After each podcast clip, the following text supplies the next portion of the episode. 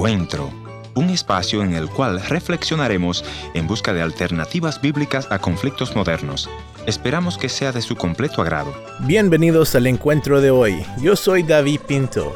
Y antes de comenzar te quiero invitar a que nos visites en nuestro portal www.encuentro.ca. Desde ahí puedes encontrar todos nuestros programas anteriores y también los enlaces para ver nuestros videos y cómo contactarnos. Hoy vamos a escuchar una conversación que el pastor Ernesto Pinto tuvo con el pastor Giovanni Romero. Quédate en sintonía que al regresar entraremos a la entrevista.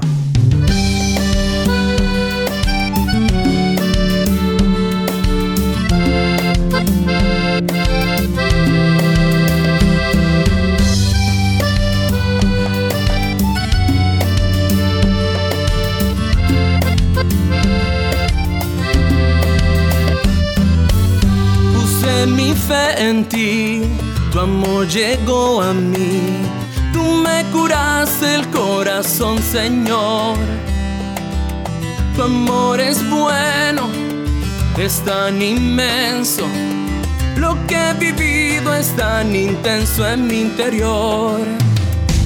No volveré hacia atrás, ni un paso voy a tornar. Tu amor cambió mi caminar apasionado. Siempre quiero vivir apasionado. Yo quiero siempre estar enamorado. Con tu voz aquí a mi lado, así estaré apasionado. Siempre quiero vivir apasionado. Yo quiero siempre estar enamorado. Con tu voz aquí a mi lado, así estaré cerca de ti. Saludos amigos, una bendición especial estar con ustedes en esta oportunidad eh, bueno, en esta ocasión voy a tener a un buen amigo, ya ustedes conocen eh, su voz porque es muy familiar en encuentro. Eh, Giovanni Romero es el invitado de hoy que me ha estado ayudando muchas veces en este programa Encuentro y él va a compartir su historia con nosotros. Bienvenido Giovanni, contanos un poquitito dónde estás ahora, cómo te trata la vida, qué estás haciendo contarnos un poco acerca de tu familia. Nuestro público quiere conocerte un poco. Bueno, y muy buenas a todos ustedes, de verdad, Ernesto, qué, qué felicidad, qué grato placer estar con, con todos ustedes, es un, honor grande.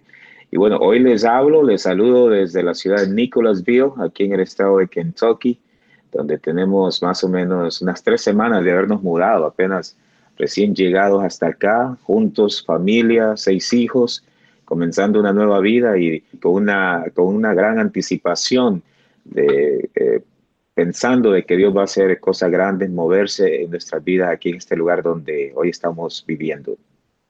Contaros un poco cómo se siente la cabeza cuando uno mm, sale de, de, una ciudad tan grande como Nueva York y llega a un pueblito de 50 mil personas.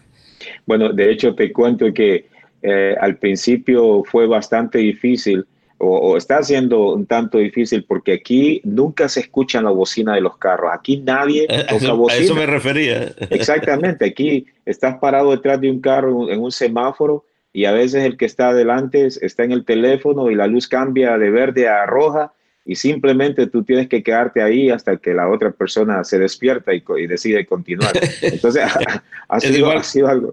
Es igual que en Canadá. En Canadá es mala educación tocarle la bocina la persona adelante, así que uno tiene que esperarse tranquilo y eh, es otro mundo definitivamente. Totalmente, entonces venir de una ciudad, de un área en donde parecíamos taxistas, ¿no? Cada vez tocándole bocina a la esposa, a los hijos, a todo mundo, salgan, vámonos, y apresurado, y hoy de pronto estar en un lugar en donde pareciera que no hubiesen vehículos, o sea, uno nunca escucha una bocina de un carro. Y entonces todas esas cosas es un gran cambio.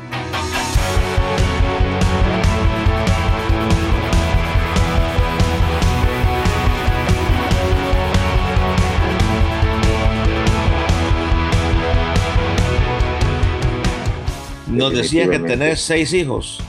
Así mismo es, tres, tres hembras y tres varones. ¿Cómo hace un padre con seis hijos? Y bueno, generalmente construir un refugio a, prueba de sonidos en algún lugar en la casa. Y siempre ha sido eso, porque de alguna forma u otra siempre he estado eh, envuelto en el tema de comunicaciones y entonces eh, siempre fue un reto estar cerca de ellos cuando he tenido que grabar algún programa o algún audio y todo. Así que por lo general, eh, eh, encima de todo, me gusta mucho la construcción, me gusta hacer proyectos de fines de semana, hacer cosas y ya tengo acá un, un estacionamiento donde pienso a, construir una cabina de audio ahí, poner todas mis cosas. Así que son tiempos bastante bastante animados para mí. Tengo mucho entusiasmo de todas las cosas que voy a poder hacer aquí en este lugar. ¿Cuáles son los desafíos de un padre cuando tiene seis hijos? Yo, yo solamente tuve dos y me parecía complicado ser padre de dos. Imagínate de seis. El desafío más grande es poder, poder motivarlos a ellos a vivir, poder motivarlos a ellos a, construir su propio, eh, su propio eh, sendero y especialmente eh, que ellos eh, puedan tener su propia experiencia con Dios. Yo creo que, sinceramente, como padre y también como pastor, creo que eso es lo más difícil que hay, porque muchos de nuestros hijos que han crecido en el Evangelio no han tenido las experiencias que muchos de nosotros tuvimos quizás en tener padres que no fueron cristianos. Y, y, a veces ocurre que ellos no son lo suficientemente agradecidos, diría yo. Algunos de ellos no han batallado contra el flagelo de un padre alcohólico o de una madre irresponsable y todo eso. Entonces muchos de ellos a veces eh, eh, dan eso como por ganado, como que ellos no han tenido que hacer nada para obtener estas cosas. Entonces yo creo que el reto más grande es no solamente llevarlos a la iglesia, pero qué va a pasar cuando cumplan su mayoría de edad, van a no ir más o cómo van a hacer. O sea que para vos el desafío más grande entonces es cómo yo como padre guío a mis hijos a la fe en Cristo Jesús. ¿Entendí bien? Absolutamente, absolutamente. ¿Cómo puedo hacer que ellos tengan su propia, su propia experiencia personal con Dios? ¿Y tuviste alguna experiencia con alguno de tus hijos que vos le, le, explicaste el Evangelio, entregaron su vida o, o simplemente era por osmosis, lo, lo absorbían en la casa, vivían el cristianismo en la casa ¿O cómo es la situación? No, no, yo, yo siempre he sido bien intencionado y a mí no me gustan las sorpresas. Eh, de manera de que como no me gustan las sorpresas, nunca he querido que un día, cuando lleguen ellos a su mayoría de edad, me digan, a mí nunca me presentaste el Evangelio ni me invitaste a aceptar a Jesucristo. Así que yo he sido bien intencional en cuanto a todas estas cosas. Tan solo apenas una semana atrás, eh, dos, mis dos hijos, o tres de ellos eh, que no están bautizados, eh, me dijeron que por qué se bautiza uno. Entonces me puse a explicarles todo el tema del bautismo, de, la cruz, de la redención y todas estas cosas, aunque yo sé que ya lo había hecho anteriormente, pero quise, quise crear ese, mensaje coherente eh, para que ellos pudiesen ver la conexión entre eh, el aceptar a Jesucristo con, con el bautismo y todo lo, que, lo demás que conlleva, ¿no? Entonces fue un tiempo bien hermoso, debo decir, se quedaron quietos ahí, me escucharon y de igual manera, cada vez, cada oportunidad, tengo uno de 10 años que con toda frecuencia está haciendo preguntas bien profundas, eh, eh, eh, preguntas teológicas, preguntas existenciales. Entonces él me da una gran oportunidad para poder conversar cuando vamos en el vehículo y ahí no hay escape, todos ellos tienen que escuchar y todos ellos pueden conocer el corazón mío y de mi esposa.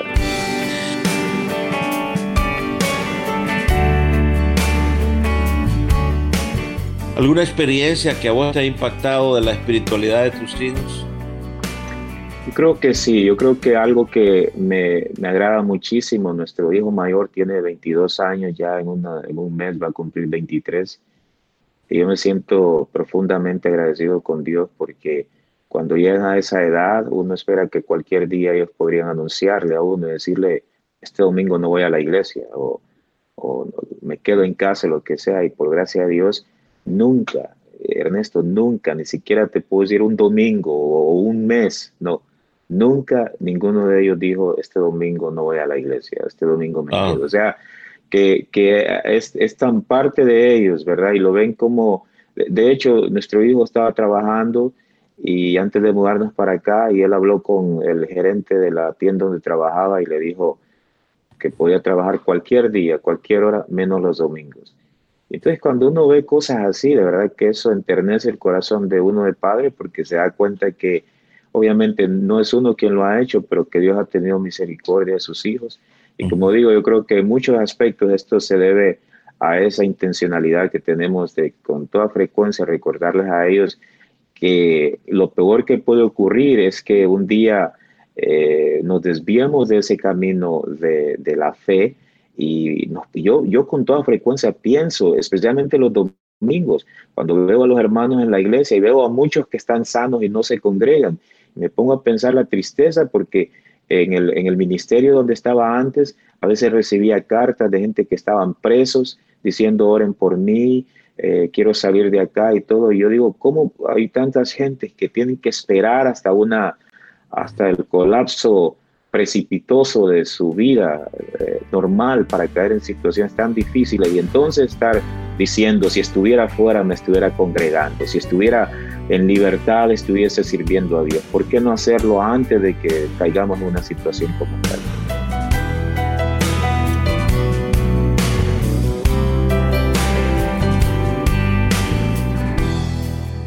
Bueno, Giovanni, quiero agradecerte por venir al encuentro de hoy y no quiero despedirme sin pedirte que envíes un mensaje, tal vez a aquel padre que como tú tienes seis, siete, ocho hijos y algunos de ellos se han descarriado y él ha perdido esperanza, ¿qué tú le dirías?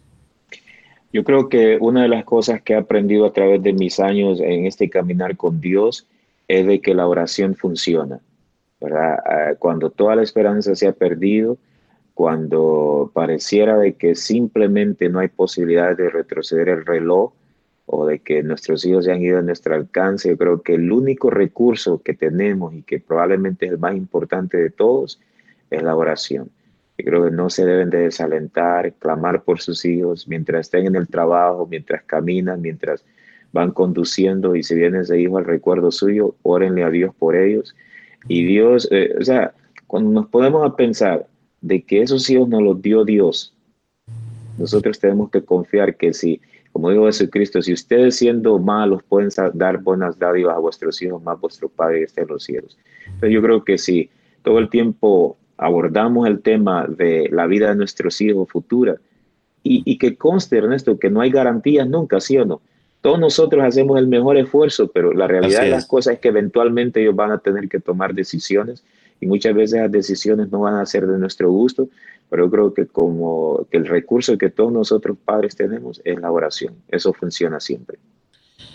Así es, de hecho los discípulos se le acercaron un día a Jesús y le dijeron, Maestro, enséñanos a orar, porque siempre tenemos que aprender a orar y cuando hablamos de nuestros hijos, tenemos que aprender a saber cuáles son las necesidades para traerlas en oración. Sobre todas las cosas, la, la Biblia dice que Instruye al niño en su camino y cuando fuere viejo no se apartará. Giovanni nos decía que su preocupación es que sus hijos, o el mayor desafío que él ha tenido es que sus hijos conozcan personalmente o tengan una relación personal con Dios. Y yo creo que debe ser también el, la meta de todo padre que nuestros hijos conozcan de una forma personal aquel que nos salvó en la cruz del Calvario. Quiero agradecerles por la sintonía y por haber estado con nosotros en esta audición más de encuentro y de 180 grados. Gracias Giovanni. Un placer, Ernesto. Bendiciones a todos. Gracias por haber estado en la sintonía de este tu programa Encuentro y te voy a agradecer que me visites en el www.encuentro.ca o también puedes dejarme una nota de voz en el WhatsApp 1-204-202-1525. Gracias por sintonizarnos a través de esta radioemisora. Yo soy tu amigo Ernesto Pinto y al despedirme quiero recordarte que Dios te ama y yo también.